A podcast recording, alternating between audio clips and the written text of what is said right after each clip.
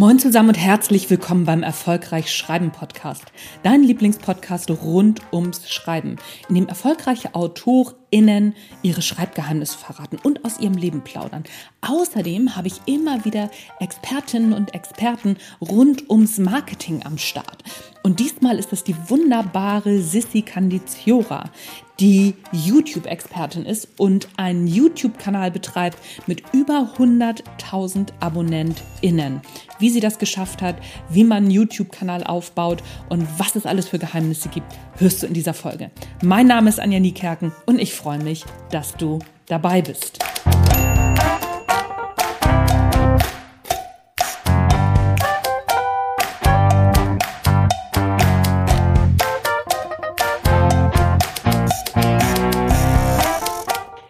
herzlich willkommen im Erfolgreich Schreiben Podcast. Die Sissi habe ich kennengelernt tatsächlich einfach übers Internet. Ich habe gegoogelt, weil ich selber mich über YouTube-Videos informieren wollte und dann bin ich direkt über sie gestolpert. Sissi hat einen Kanal auf YouTube. Ich weiß gar nicht, wie viel tausend, zehntausend FollowerInnen sie da hat und der heißt typisch Sissi. Sissi, wie hat das Ganze überhaupt angefangen? Erzähl mal. Also 2009 habe ich YouTube eigentlich gekannt für lustige Videos und für Kinotrailer. Und genauso bin ich auch darauf aufmerksam geworden, indem ich nämlich einen Kinotrailer gesucht hatte. Und dann wurde mir einfach am Rand äh, Videos vorgeschlagen ähm, von einer Frau, die aussah wie eine Schauspielerin. Und ich habe gedacht, was macht die da? Draufgeklickt und habe gesehen, die macht ja irgendwie Privatvideos bei sich zu Hause. Mhm. Und dann hat es ungefähr eine Woche gedauert, äh, bis ich äh, auch angefangen habe, weil ich dachte, cool, das macht man wohl irgendwie selber. Dann habe ich rausgefunden, eigener Kanal kann man machen. Und es gab damals zwei Themen, auf die ich immer angesprochen wurde im Alltag, an der Kasse oder von sonst Leuten. Das waren meine Frisuren, die ich mir selber gemacht hatte und mhm. damals noch Gelnägel.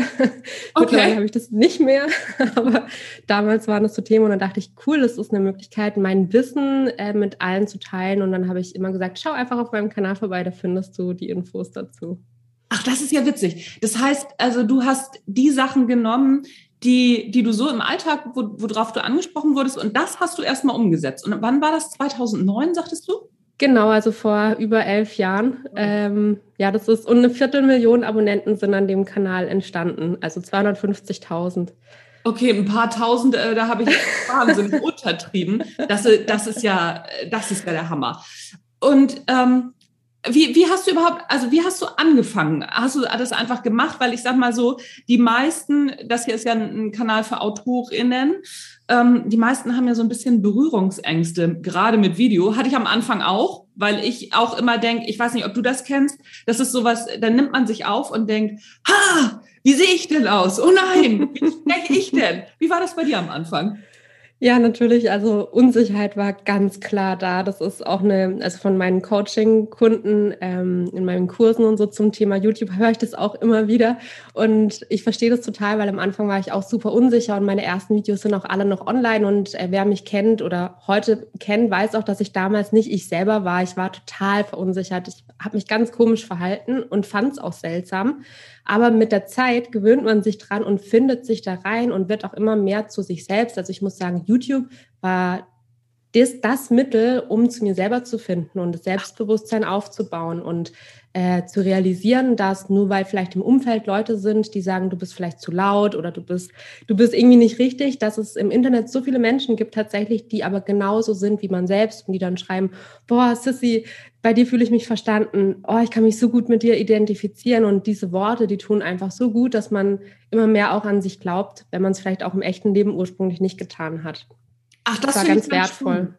Das ja. finde ich ja spannend, weil viele spiegeln ja auch genau das Umgekehrte, ne? so dass man dann nur auf die schlechten Kommentare guckt. Ich neige da manchmal auch zu, ich neige auch manchmal dazu zu sehen, okay, ne, so 30 tolle Kommentare gekriegt über den ganzen Tag, richtig schöne Rückmeldung und dann kommt ein Kommentar, wo ich denke, oh.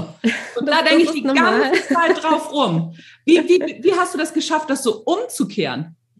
Ähm, ja, also ich hatte halt auch wirklich eine tolle Community von Anfang an, dass, dass da die positiven Kommentare überwogen haben, aber es gab auch negative Kommentare und es ist ganz natürlich, also das liegt ja in der Psyche des Menschen mhm. verankert, dass äh, negative Dinge uns viel mehr auffallen und uns auch je nachdem viel mehr aufregen.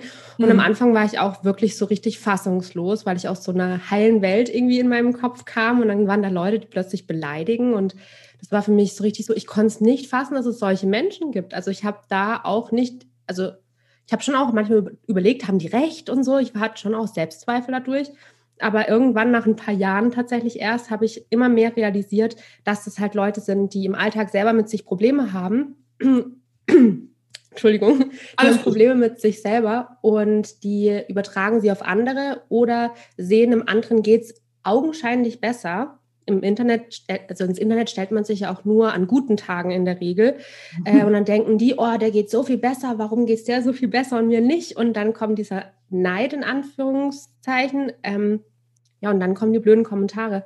Und die muss man einfach wirklich für sich filtern. Haben die Kommentare tatsächlich was mit mir zu tun oder ist es was, was die Person, wo die Person selber ein Problem mit sich hat? Und das merkt man häufig daran, wie viele, wie viele Reaktionen auf die Negativität kommt. Also bei mir ist es so, dass häufig, wenn so ein blöder Kommentar kommt, viele positive Kommentare dem entgegnet werden und geschrieben wird, hey, was soll das? Warum schreibst du sowas? Äh, und dann merkt man schon, okay, da sind verschiedene Meinungen da und ja. ich kann das rausziehen, was für mich richtig ist. Aber es ist nicht immer leicht, ganz ehrlich. Ja, aber, Aber noch ein Punkt zum Thema Anfangsangst, ähm, ja. wo ich einfach direkt sagen kann, heutzutage anzufangen ist was ganz anderes als vor elf Jahren.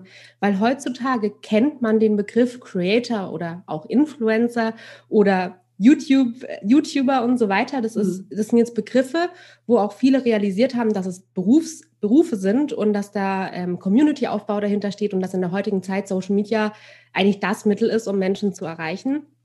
Und das heißt, es wird viel eher angenommen von der Gesellschaft als noch vor elf Jahren. Da hatte ich so viel Gegenwind um mich rum. Und da bin ich einfach so stolz auf mich, dass ich trotzdem ja meinem Herz gefolgt bin. Ja, mega, finde ich auch total gut. Ich finde diesen, ähm, den, die Anmerkung zu sagen, okay, heute ist das schon viel, ähm, viel akzeptierter gesellschaftlich, finde ich ganz interessant, weil ich höre auch häufiger mal das Gegenteil. Also, ne, dass gesagt wird, ja, und äh, damit, also wenn man damit Geld verdient oder du willst doch nur Geld damit verdienen, dass, dass das auch negativ behaftet ist. Wie gehst du denn damit um? Also bei mir hat da niemand den Eindruck, dass ich das so handhabe. Es ich würde sagen, es gibt natürlich Leute, die, und da hört man auch schon so in der Stimmlage, wo du die gerade so ein bisschen äh, für die gesprochen hast, dass das eher so eine Negativität ist. Und solche ja. Leute gibt es immer, die zum Beispiel, also es gibt ja auch den Glaubenssatz, man muss hart arbeiten, um Geld zu verdienen. Also das ist ja auch ein sehr tief verankerter Glaubenssatz, vor allen Dingen in der deutschen Gesellschaft. Ja. Und wenn dann jemand kommt und sagt, hey, ich verdiene mit meiner Leidenschaft Geld, ich schreibe Bücher und ich mache Videos und ich kann Menschen mit meinen Worten begeistern und verdiene damit mein Geld, wie geil ist das denn?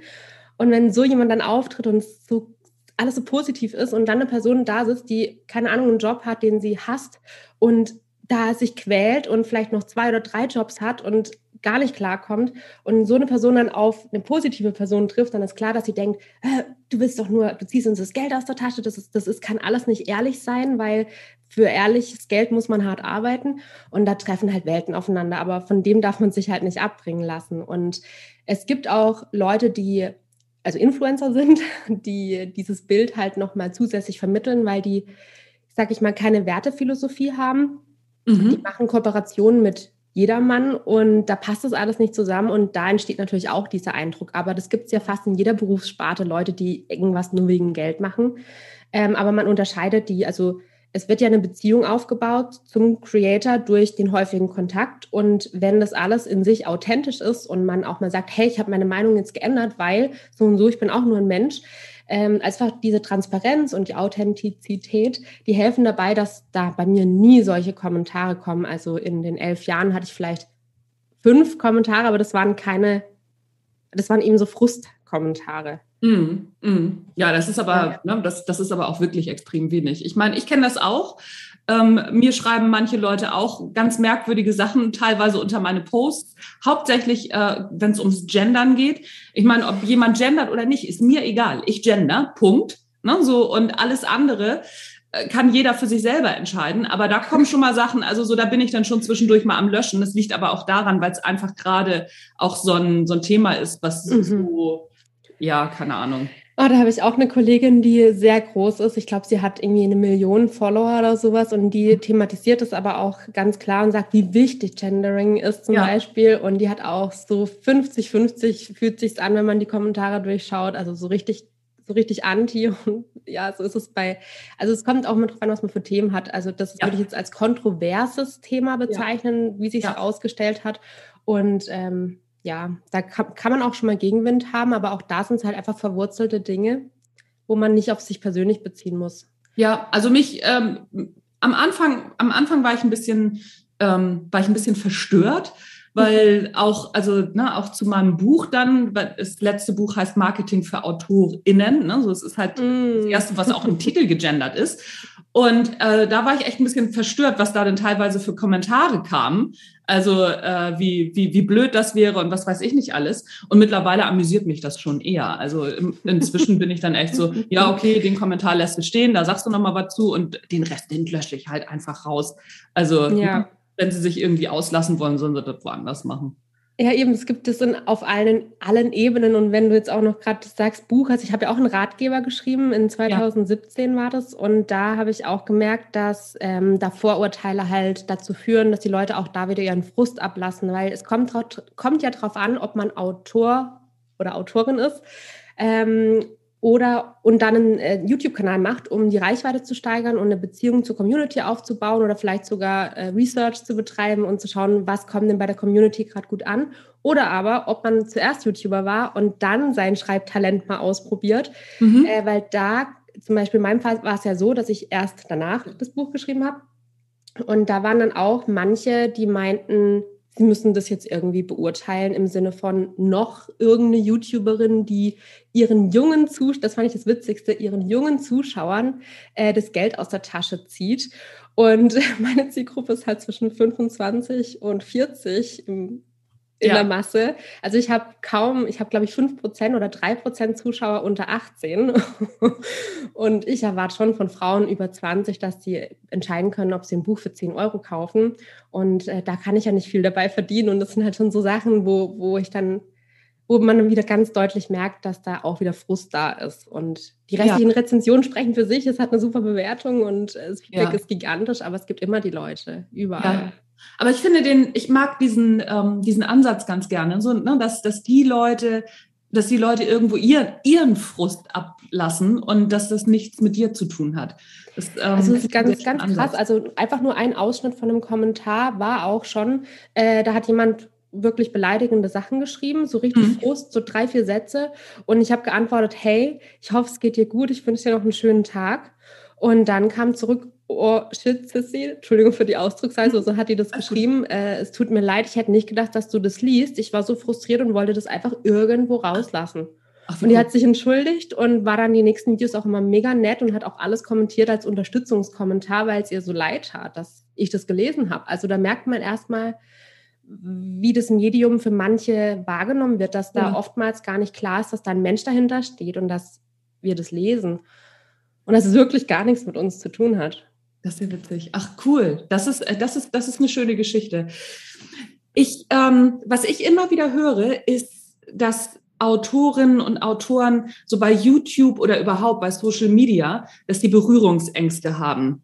Ne, so, und sagen, ich mag mich nicht so gerne darstellen. Und du hattest eben schon kurz anklingen lassen, Reichweite, ne, so die Community vergrößern, Kontakt mit der Community aufzunehmen. Das ist ja auch so mein, mein Credo. Magst du da mal was zu erzählen? Wie, wie äh, ist da deine Meinung dazu?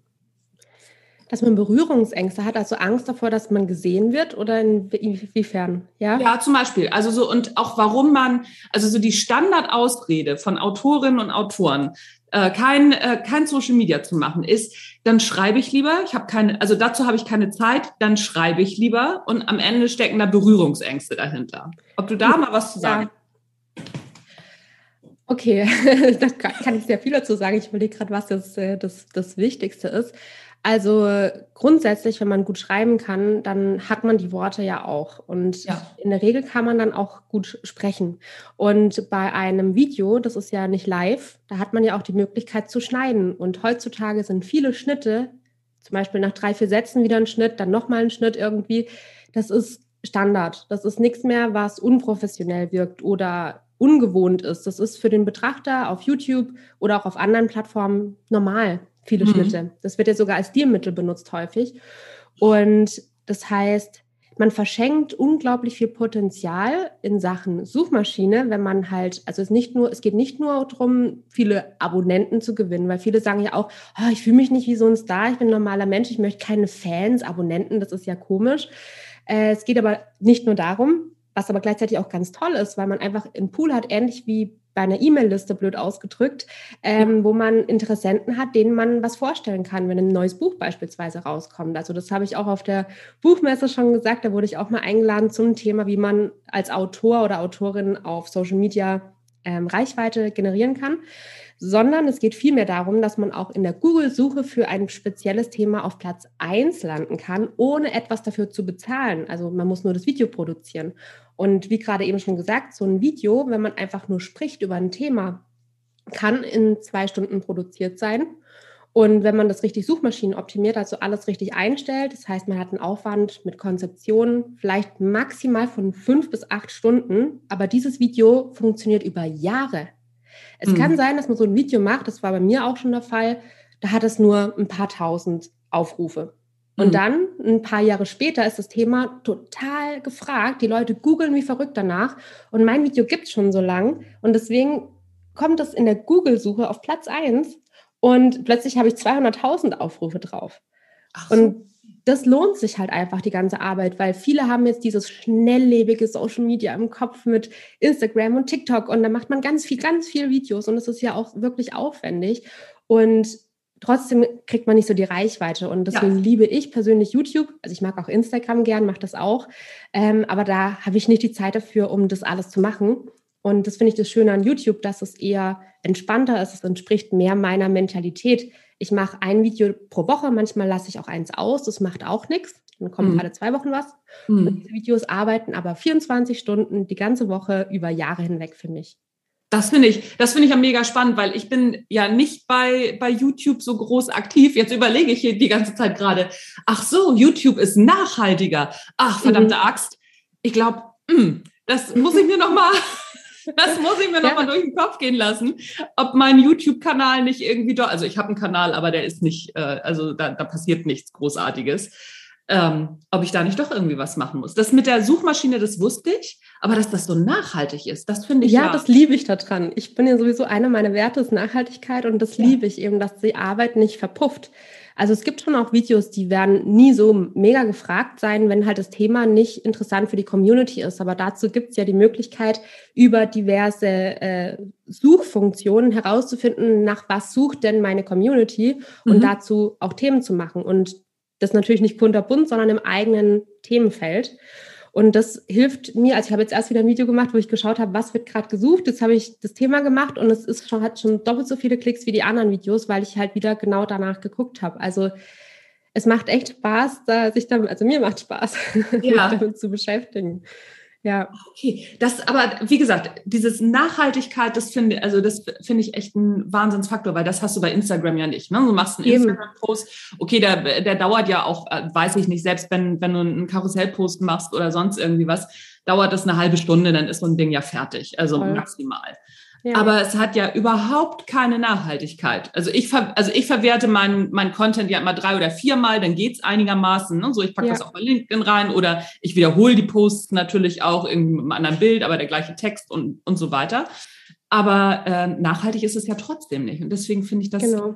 finde ich das mega spannend. Das steht da einmal drin und äh, Genau. Und es gibt halt auch verschiedene Möglichkeiten, zum Beispiel, was ja auch viele machen, äh, die einen Podcast haben, dass man entweder äh, ein schönes Bild nimmt und eine Audiospur animiert. Da gibt es ja. auch schon fertige Filter und so, die man dafür nutzen kann, dass man gar ja. nichts mehr groß machen muss. Ähm, und dass man das auf YouTube, YouTube stellt, weil ja auch Audiospuren Suchmaschinen relevant sind. Das heißt, YouTube und Google analysieren auch die Audiospuren. Und auch äh, bei einem Interview, wie wir das jetzt haben, könnte man auch die die das Bild mit aufzeichnen und das online stellen. Also das machen auch viele in dem Bereich. Oder wenn man eben Autor ist und äh, ein Sachbuch hat, kann man einzelne Themen rausgreifen und darüber einfach sprechen. Ja. Und sage ich mal Basistipps ähm, entnehmen, die man auch im Internet leicht findet.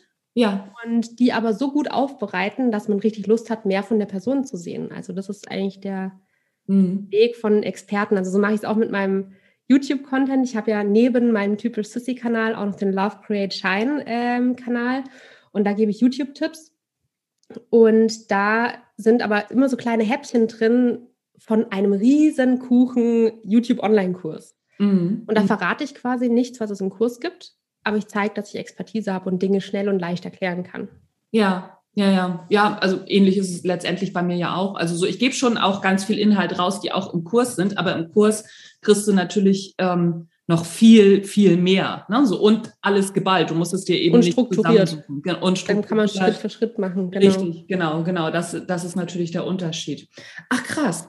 Was würdest du denn sagen, wie sollte man denn anfangen? Weil ne, so, äh, das Thema ist ja immer, oh, dann brauche ich so viel Equipment und äh, was, womit würdest du sagen, wenn man jetzt noch gar nicht, man, man hat noch gar nichts, man sagt so, okay, alles klar, ich, äh, ich starte jetzt einen YouTube-Kanal. Was brauche ich, um anzufangen? Im Grunde hat man das meiste schon, weil als ähm, Autor oder Autorin hat man meistens einen Laptop oder einen Computer und wenn da keine Kamera verbaut ist, kann man sich recht günstig eine Webcam kaufen. Also so habe ich zum Beispiel gestartet und damals waren die Webcams nicht vergleichbar mit den heutigen. Mhm. Ähm, genauso ist auch ein gutes Smartphone, das heißt eins, was jetzt nicht älter ist als drei, vier Jahre. Das hat eigentlich auch eine super Qualität. Ja äh, all das ist für die ersten Videos vollkommen ausreichend. Also es gibt auch YouTube-Coaches, die sagen, hey, das reicht für alles aus, du brauchst gar keine Kamera mehr, Handy reicht komplett. Da bin ich jetzt persönlich nicht der Meinung. Also wenn man ähm, für Instagram Videos macht, ja, weil die Plattform auch als Handy-Plattform ja eigentlich ja. ja dient. Mhm. Ähm, bei YouTube da unterscheidet man sich dann halt einfach nochmal von anderen durch die Qualität. Also es macht schon dann nochmal einen Unterschied, auch was zum Beispiel Hintergrund, Unschärfe und so betrifft. Es ja. kommt auch auf das Thema drauf an, logischerweise.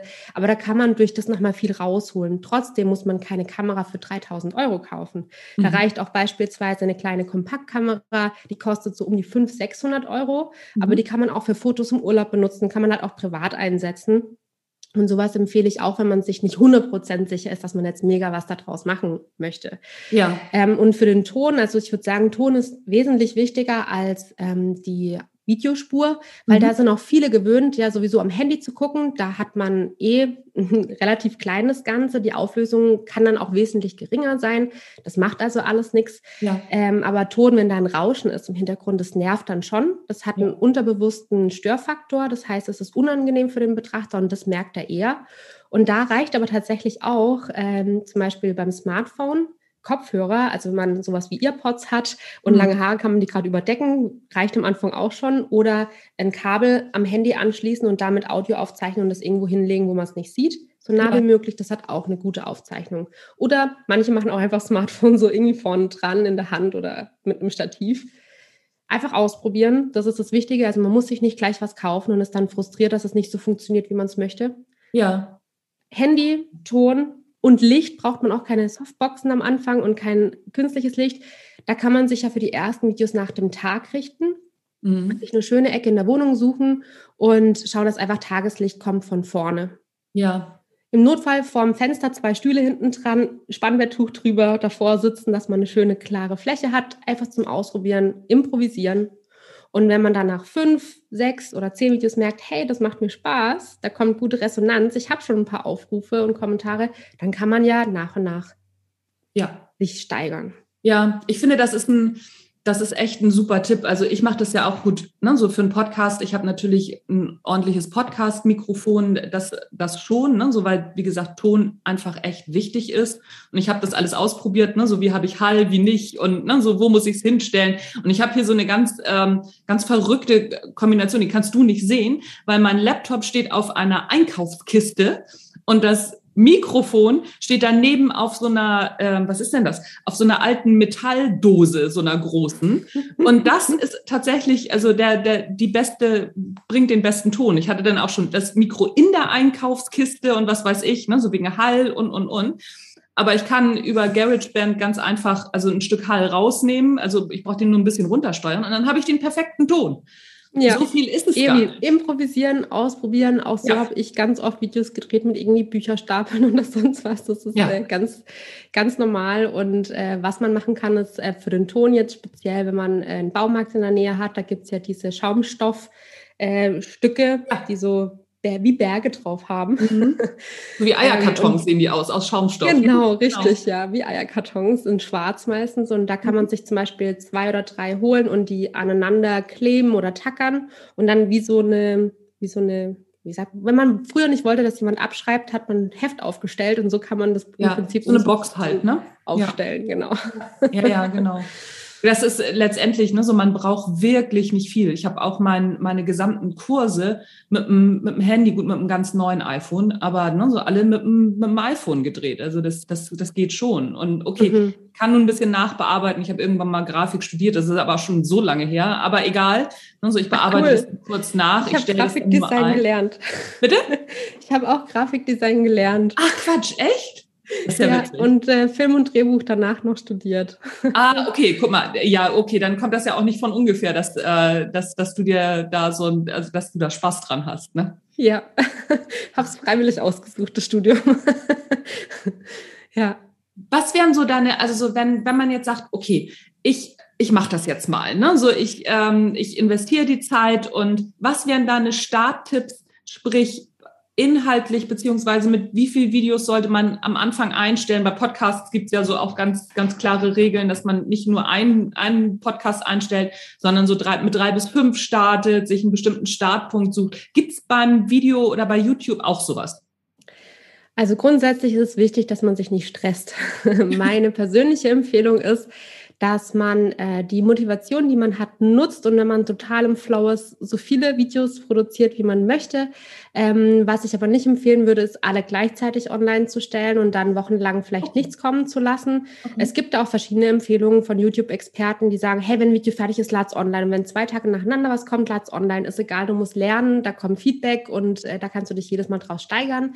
Mhm. Ich persönlich würde auch, also habe ich bei meinem neuen Kanal gemacht, den ich ja erst im Herbst letzten Jahres gestartet gestartet habe. Da habe ich jetzt auch schon 1300 Abonnenten. Also äh, da funktioniert es auf jeden Fall. Da habe ich so gemacht und so empfehle ich es auch, dass man ähm, ein Video mal hochlädt und dann ein paar Tage wartet, dann das nächste hochlädt und parallel so produziert, wie es halt einem passt. Und ah, okay. wenn man merkt, ich schaffe wahrscheinlich nur alle zwei Wochen ein Video, dann kann man auch von Anfang an diesen Rhythmus eigentlich haben oder sagen, am Anfang lade ich die Videos schneller hoch nacheinander und dann komme ich in meinen Rhythmus rein. Das mhm. ist einfach vom Workflow her und vom Stressfaktor her finde ich am angenehmsten, wenn man weiß, man hat ein bisschen Vorlauf mhm. und kann wieder produzieren. Zu weit im Voraus würde ich allerdings auch manchmal nicht planen. Also das heißt, ich würde es nicht zwei Monate im Voraus produzieren, weil da ist man so unflexibel. Und vielleicht gibt es Themen dann in dem Monat, auch politisch oder gesellschaftlich, wo das Video dann nicht passt und dann wird es schon zu spät, wieder das hochzuladen und dann kommt man in so ein so einen Modus rein, der sich auch nicht gut anfühlt. Mhm. Ähm, würde empfehlen, erstmal ein Video zu machen, um das Ganze kennenzulernen, wo man auch ganz nett und ehrlich sagt, hallo, das ist mein erstes Video hier. Ich bin die, der und mache das und das.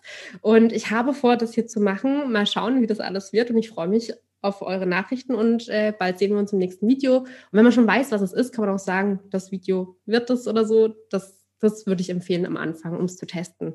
Ja, ja. Genau. Und Schneiden gibt es übrigens äh, noch kostenlos mit Mac. Wer Mac hat, ein kostenloses Programm. Das ist iMovie. Damit habe ich auch irgendwie, keine Ahnung, 700 Videos geschnitten.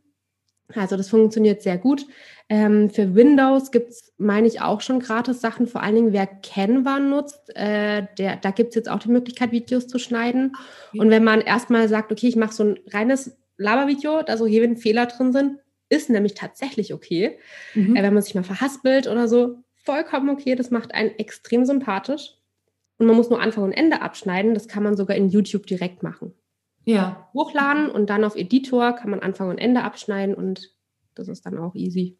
Ja, ach wie cool. Also siehst du, so, so großartig schlimm ist es gar nicht. Ne? So man muss einfach erstmal, ich würde sagen, einfach erstmal nur machen. Ne? So genau. anfangen. Und bei mir geht, also mir geht's ja auch so, wenn ich die ersten Podcasts höre, die ich gemacht habe, also der Erfolgreich Schreiben Podcast ist ja auch schon mein zweiter Podcast, aber der erste Podcast, den ich gemacht habe, da nochmal die ersten Folgen, da geht's mir ähnlich äh, wahrscheinlich wie dir mit, mit, deinem, mit deinem ersten YouTube-Kanal, mit den ersten Videos, so nach dem Motto so, oh, oh, oh, oh ah, ah, okay, da habe ich alles noch abgelegt gelesen und ne, so, da war es wirklich, äh, hört man auch, ganz, eine ganz andere Qualität, ja klar.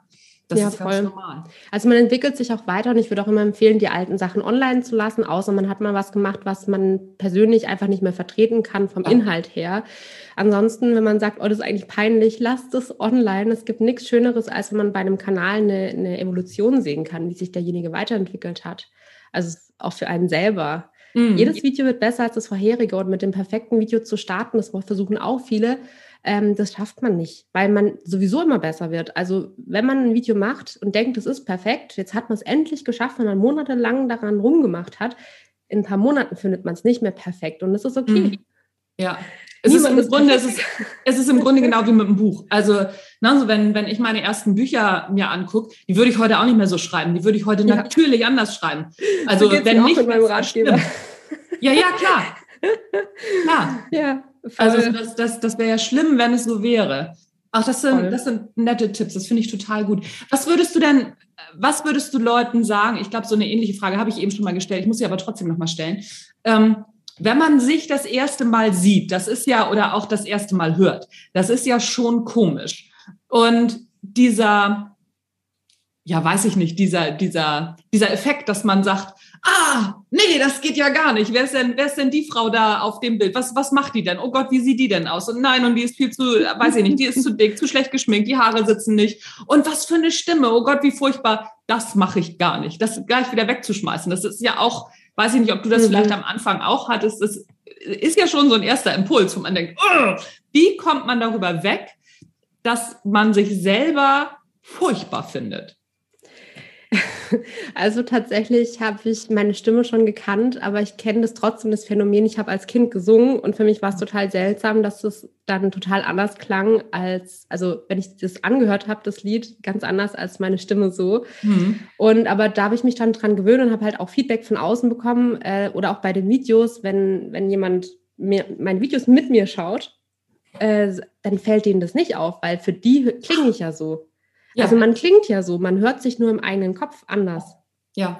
Und ich würde sagen, viel schlimmer für einen selbst ist häufig die Stimme. Also höre ich das Feedback immer, mhm. dass sich weniger Leute übers Aussehen mokieren, weil sie sehen sich ja meistens im Bildschirm und haben vielleicht noch einen Spiegel vorher geguckt, sondern vielmehr ist es für viele schlimm, wie sie klingen. Und mhm. das ist was, wo man einfach mal akzeptieren muss, dass das tatsächlich die Stimme ist, die andere hören. Und dann ist es die Macht der Gewohnheit. Man muss es öfter hören. Vielleicht ja. mal eigene Sprachnachrichten nochmal anhören, wenn man jemand eine Sprachnachricht geschickt hat, hinterher einfach nochmal anhören und sich an die eigene Stimme gewöhnen und realisieren, okay, das ist meine Stimme. Mhm. Für mich klingt es mittlerweile genau gleich.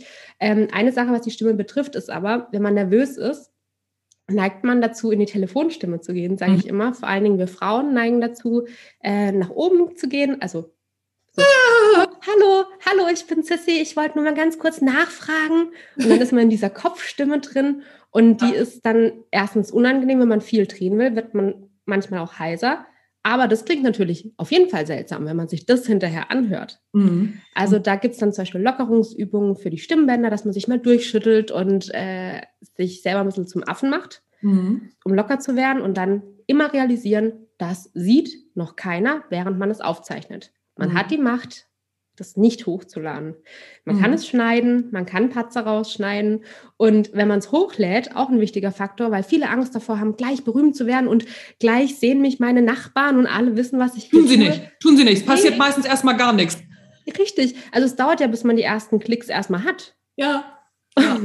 und dann kann man es immer noch runternehmen, wenn dann mal fünf Leute es gesehen haben und ein Kommentar kommt, ey, was machst denn du da? Dann kann man immer noch sagen, oh, ich stelle es auf privat. Ja, ja, ja, das stimmt, das stimmt. Aber das, äh, das finde ich auch einen äh, netten Tipp. Da bin ich auch reingelaufen. Ich dachte auch, ne, so wenn ich dann jetzt auf den Knopf drücke beim Podcast oder auch bei meinem ersten Buch, was ich noch im Self-Publishing das erste rausge rausgegeben habe, da dachte ich so, jetzt drücke ich auf den Knopf und jetzt habe ich ein Buch draußen, jetzt werde ich berühmt. Und was ist passiert?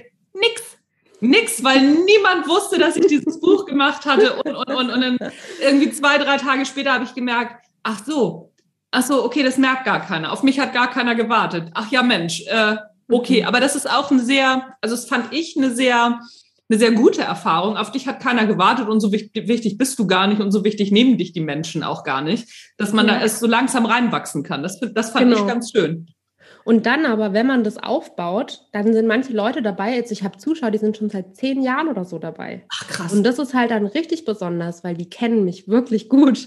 Ja. Also die merken auch, wenn ich mein Video drehe, wo ich nicht gut gelaunt bin, dann kommt so, oh Sissy, geht's dir nicht gut? Also das ist dann richtig schon eine Art von Beziehung. Das ist wunderschön. Ja. Und ähm, was mir gerade noch eingefallen ist, was auch interessant sein kann, eben für Autoren, Autorinnen. Eine Freundin von mir, die ist auch Autorin, die Laura Newman. Ah, okay. ähm, und die hat es auch, finde ich, immer ganz toll gemacht mit ihren Büchern, dass sie begleitet hat in Vlogform. Das bedeutet mhm. so Videotagebuchform. Ja äh, wie die Bücher auch entstehen und wo sie die filmt. Und das ist halt total schön, um da auch wieder Nahbarkeit zu schaffen, dass es nicht ja. irgendein schönes Buch im Regal ist, im Buchladen, sondern dass man da einen Bezug dazu hat, wie es entstanden ist. Und das finde ich echt, ist echt auch eine schöne Möglichkeit, ähm, für Autoren oder Ja, Autorinnen. also super. Ich hätte jetzt nämlich auch gefragt, hast du Ideen, was Autorinnen und Autoren machen können? Aber ähm, wunderbar, haben wir die Idee, also habe ich die Frage hier schon mal abgehakt. Muss ich nochmal weiter gucken, was ich noch an Oder halt eben einzelne Themen rausgreifen oder persönlichen Geschichten oder Elemente, wo man vielleicht auch Feedback möchte, wie das gut, wie das ankommen würde. Ja. Ähm, oder man kann auch was ganz anderes machen. Also man muss ja nicht als ähm, Autor äh, passend zum Buch einen Kanal nur machen. Man kann ja auch sagen, okay, ich bin hier, ich, ich schreibe, aber mhm. ich habe auch noch andere Interessen. Ich mache zu den anderen Interessen einen Kanal. Da mhm. lernen mich die Leute kennen darüber. Ich habe da einfach Spaß dran. Ja. Und da steht eine Community und wenn die dann hören, ich bin auch noch Autorin und ich habe Bücher, dann, dann funktioniert das zum Beispiel auch, dass die Leute ah. dadurch darauf aufmerksam werden. Natürlich ähm, baut man durch äh, buchthemenbedingte Kanäle auch gleich eine Zielgruppe dafür auf, aber man mhm. macht sich halt auch abhängig von dem Buchthema. Vielleicht will man sich ja mal verändern thematisch mhm. und macht dann nicht mehr irgendwelche Jugendromane, sondern macht Sachbücher für was weiß ich was. Ja. Und dann ist aber der Kanal halt total an das gekoppelt und ständig einen neuen Kanal machen macht auch keinen Sinn. Die Zuschauer dauernd vor den Kopf stoßen, weil völlig andere Themen kommen, ist auch schwierig.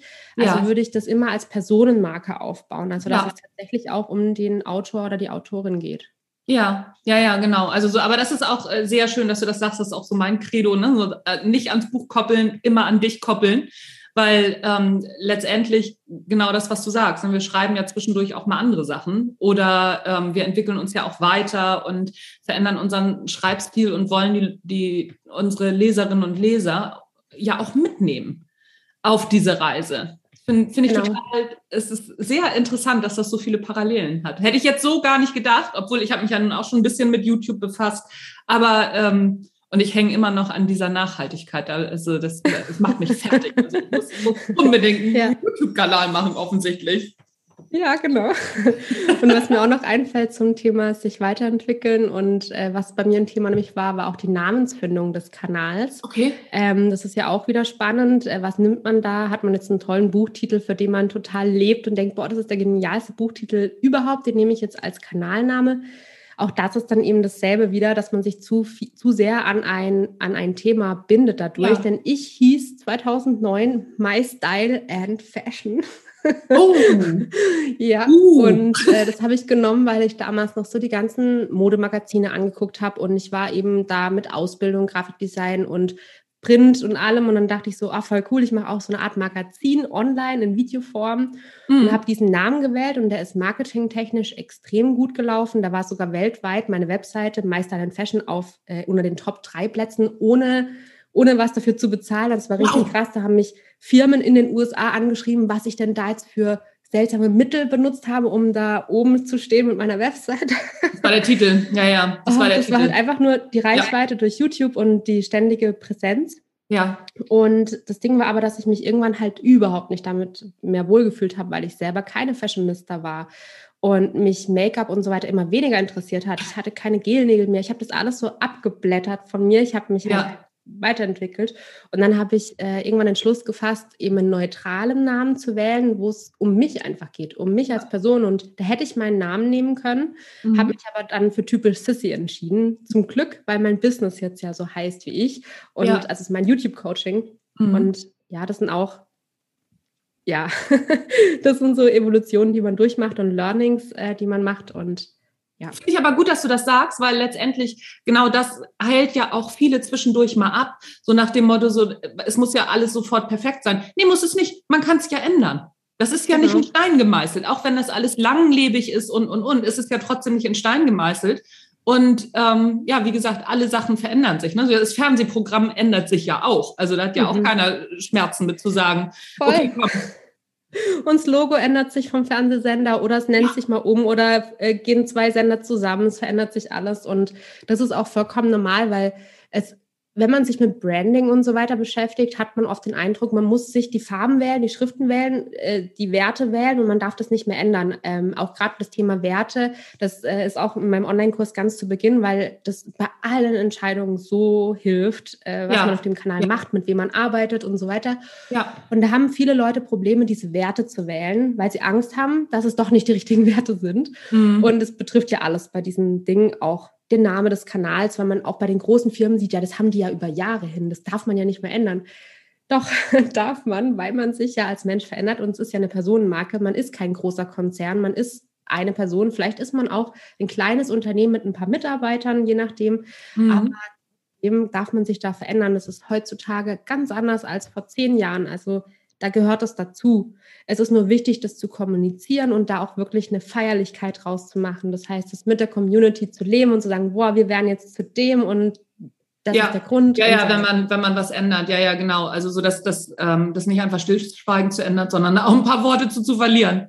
Genau, weil sonst wirkt es auch wieder so ein bisschen schwankend und unsicher und ja. nicht mehr vertrauensvoll, wenn derjenige sich ständig total verändert. Aber wenn das so ein Fluss ist und man einfach mal wieder da was anpasst oder auch mal einen harten Cut macht und aber einfach sagt, hey, das ist der Grund, mein Leben hat sich schlagartig verändert, ich habe mich ja. schlagartig verändert, also mache ich es jetzt auch alles anders. Das ist absolut legitim und ja, sogar gut. Das macht es auch wieder spannend. Ja, ja, ja, klar, das stimmt. Sag mal, ähm, welchen Fehler hast du ganz am Anfang gemacht, wo du sagst, hätte ich das damals gewusst, das würde ich, äh, das würde ich heute wirklich anders machen, gleich von Anfang an. Ja, gut, vor elf Jahren war halt alles noch anders, aber jetzt zum Beispiel habe ich einen Fehler vermieden mit dem neuen Kanal und das ist zu viele Themen gleichzeitig zu behandeln. Oh, okay. Ähm, also es kommt auf den, auf den Kanal drauf an. Angenommen, man hat einen persönlichen Blog-Kanal, wo man die Leute im Alltag mitnimmt, eben zum Beispiel bei der Buchentstehung bis zum Buch und dann wieder bis zum Buch, dann sind ja auch ganz viele Themen da drin im Alltag. Ja. Dann trinkt man Kaffee und geht zum Sport oder was auch immer, hat das halt alles so mit drin. Das meine ich nicht. Das Blog-Kanäle sind vielseitig, aber wenn man einen, eher einen Expertenkanal hat, mhm. also wie jetzt ich mit YouTube, dann wird es keinen Sinn machen, da noch private Videos zwischen rein zu machen oder doch mal noch, was koche ich im Alltag. Mhm. Da wäre einfach die Spanne zu weit zum was koche ich in meinem Business-Alltag? Was kann ich, also das macht ja. keinen Sinn. Es ist eine völlig andere Zielgruppe. Wie kann man schnelle Rezepte im stressigen Berufsalltag kochen? Das passt. Also man könnte meinen, es passt. Und so habe ich früher meinen Kanal Typisch Sissy auch ganz weit gedehnt zusammengehalten. Es mhm. war sozusagen ein Bauchladen. Äh, da gab es ja wirklich angefangen von Make-up über mhm. Persönlichkeitsentwicklung äh, hin zu Sport und Do-it-yourself, Handwerkern, ähm, oh Gott, äh, Business, wie man ja. äh, hier Businessprogramme halt Sachen, war ja. viel zu viel. Und das funktioniert in der heutigen Zeit nicht mehr. Also okay. es ist super, wenn man ein Hauptthema hat und man kann auch mal experimentieren und schauen, hm, vielleicht ist es auch was für meine Community. Also man kann auch mal den Schritt wagen, auch über ein paar Videos hinweg, aber man merkt, das läuft nicht so richtig, dann würde ich wieder zurückgehen und ich würde nicht anfangen mit fünf verschiedenen Serien, fünf verschiedenen komplett unterschiedlichen Themen. Ja. Ist zu viel. Also man überfordert sich auch, weil das Problem ist, Serien werden nur wahrgenommen, wenn man regelmäßig sie konsumieren kann. Und wenn man zum Beispiel fünf Serien hat, also ich nehme jetzt ja. wieder Kochen, Schreiben, Sport und so weiter, ganz mhm. unterschiedlich, äh, dann müsste man ja fünf Videos pro Woche machen, damit man jede Woche den Kontakt mit der Serie hat. Ja. Also wenn eine Serie nur einmal im Monat kommt, nimmt das niemand als Serie wahr. Ah, okay. Und man abonniert ja für ein spezielles Thema. Und wenn die zu Themen fremd sind, kann sein, dass die Leute entabonnieren, weil sie die anderen Themen nicht sehen wollen und von denen zu viel kommt. Ja, okay. Ja, okay, das ist, äh, das, das ist interessant. Also wirklich so, ähm, mir fällt jetzt gerade so Stick to the Plan ein, ne? so nach, nach dem Motto, mach dir einen Plan und bleib dabei, ne? so bleib genau, bei wie deiner beim, wie beim Idee. Buch. Man hat ein Buch, da geht es um ein Thema und dann erzählt man nicht noch fünf Nebengeschichten, die gar nichts mit dem eigentlichen Thema zu tun haben.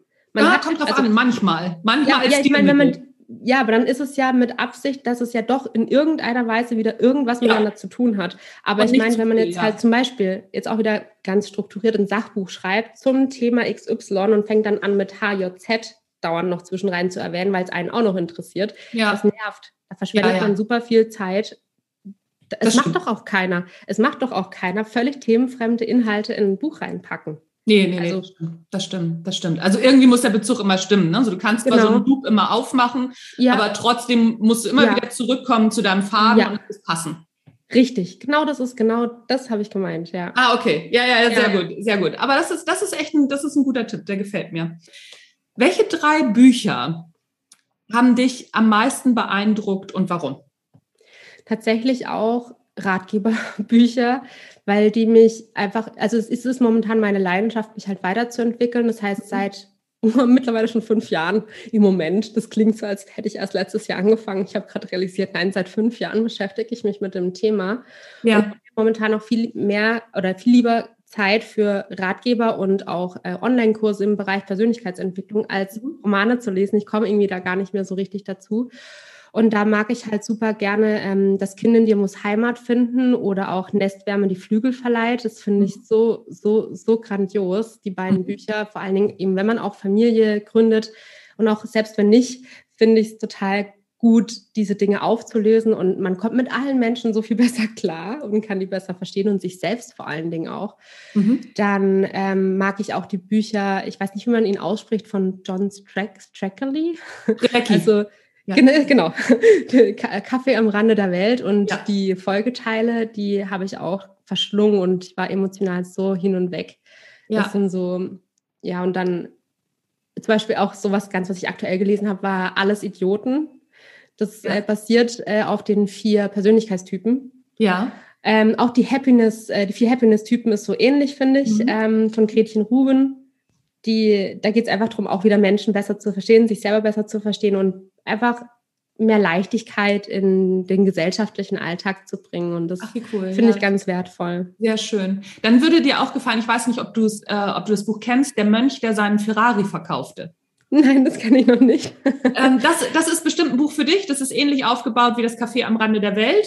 Und also ne, das ist auch so eine Geschichte, die, die einen so mitnimmt und anderen, also ne, wo man, wo man Dinge lernt. Und den, das mochte ich sehr gerne, der Mönch, der seinen Ferrari verkaufte. Das ist so Das schaue ich mir definitiv an. Ja, vor allen Dingen, also der, der Titel ist auch schon cool und auch der Aufbau ja. ist, äh, ist, ist sehr, sehr gut gemacht. Was liest das du denn gerade? Ähm, ich habe mehrere Bücher gerade, äh, die ich parallel lese, weil ich habe gemerkt, wenn ich mich zu einem Buch zwinge, das habe ich aber eine Weile gemacht, ich war so ein strukturierter Mensch, dachte ich, ich muss erst ein Buch fertig lesen, ja. bevor ich das nächste lesen kann. Und das funktioniert irgendwie nicht. Nein. Dann Nein. zwingt man sich so. Und ich nehme immer das, worauf ich Lust habe. Und jetzt lese ich gerade äh, wieder ähm, Money-Bücher. Äh, das heißt, äh, wie heißt das wieder? Rich Dad, Rich Dad Poor Dad oder mhm. umgekehrt. Ja. ja. Und ähm, davor habe ich noch gelesen, du bist ein Geldgenie von Jen Sin Cincero, Cincero, ja. ich weiß auch nicht, wie man sie genau ausspricht, weil ich da das davor so gut fand. Du bist der Hammer oder so, hieß das. Ja. Das ist so ein gelbes Buch. Und das fand ich mega genial, das ist gelbe Buch. Das hat mir so Empowerment, das war so cool. Das war auch so vom Schreibstil, hat es mir echt gut gefallen. Aber dass du bist ein Geldgenie ist, finde ich, auch gut, wenn man sich noch nie mit dem Thema Geldglaubenssätze beschäftigt hat. Mhm. Ähm, aber da ich das schon mehrere Bücher gelesen habe, war das für mich jetzt kein so Aha-Erlebnis. Ja, ja. Ach, cool. Ähm, wir sind im Grunde, ich muss mal kurz gucken, Genau, wir sind im Grunde schon durch. Ich habe dir jetzt so die letzten, letzten Fragen untergejubelt.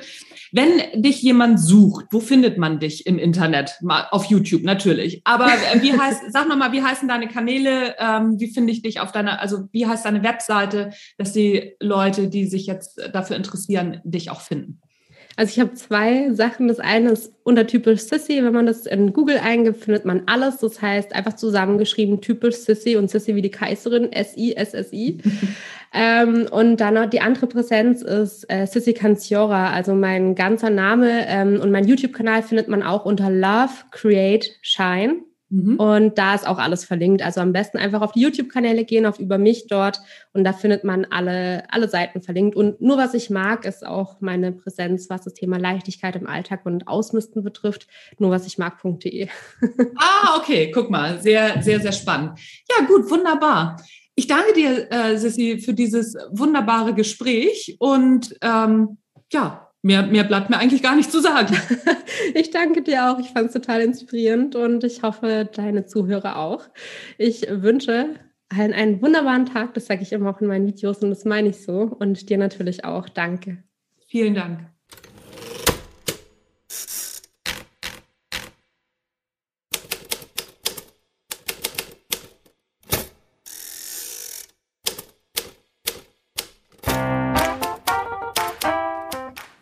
Na, da war doch einiges drin und ich bin mir ziemlich sicher, dass einige von euch jetzt darüber nachdenken, endlich mal den eigenen YouTube-Kanal zu starten. Ich übrigens auch.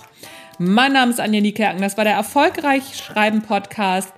Ihr kennt das Prozedere, abonnieren, bewerten, Sternchen dalassen. Ich freue mich. Mein Name ist Anja Niekerken. Ihr habt den Erfolgreich Schreiben Podcast gehört. Tschüss, bis zum nächsten Mal.